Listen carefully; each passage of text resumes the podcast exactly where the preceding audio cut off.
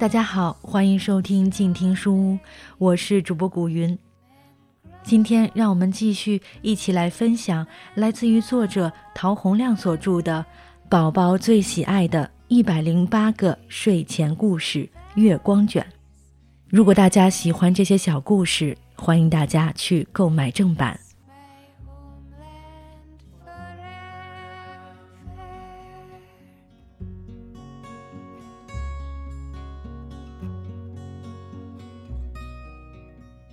两个和尚。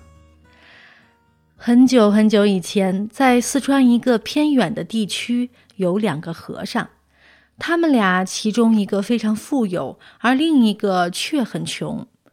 有一天，穷和尚突然产生了一个想法，他想到和尚们都梦寐以求的南海去朝拜佛祖。他就对富和尚说：“我想到南海去，你觉得可以吗？”富和尚听了穷和尚的话，觉得非常不可思议，心想：穷和尚那么穷，都没有钱，也没有其他有价值的东西，而南海却那么远，与这里相隔几千里远，他要怎么过去呢？这么想着，他就奇怪地问道：“你想依靠什么到那里去呢？”穷和尚明白富和尚的意思，就解释道：“南海虽然很远。”但是到那里去，其实并不需要依靠很多东西。我有一只水瓶，一只饭碗，有这两样东西就足够了。富和尚听了穷和尚的解释，还是觉得难以置信。他对穷和尚说：“这么多年来，我一直希望能买一条船，然后乘船去南海，但是到现在还没有实现这个想法。”你仅仅靠一只水瓶、一只饭碗，又怎么去得成呢？他觉得穷和尚肯定去不了南海。一年以后，穷和尚从南海回来了，他遇到了富和尚，把自己去南海的经过告诉了富和尚。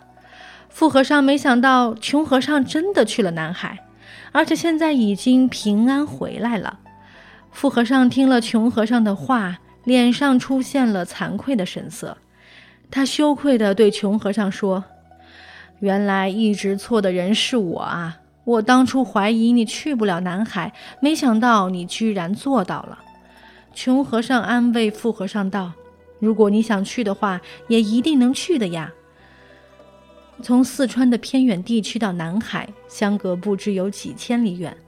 富和尚拥有很多有利条件，却没有去成。而穷和尚仅仅依靠着一只水瓶和一只饭碗就去成了，这是为什么呢？其实这并不是能不能去、去不去得成的问题，而是正像穷和尚最后对富和尚说的那样，是你想不想去、愿不愿意去的问题。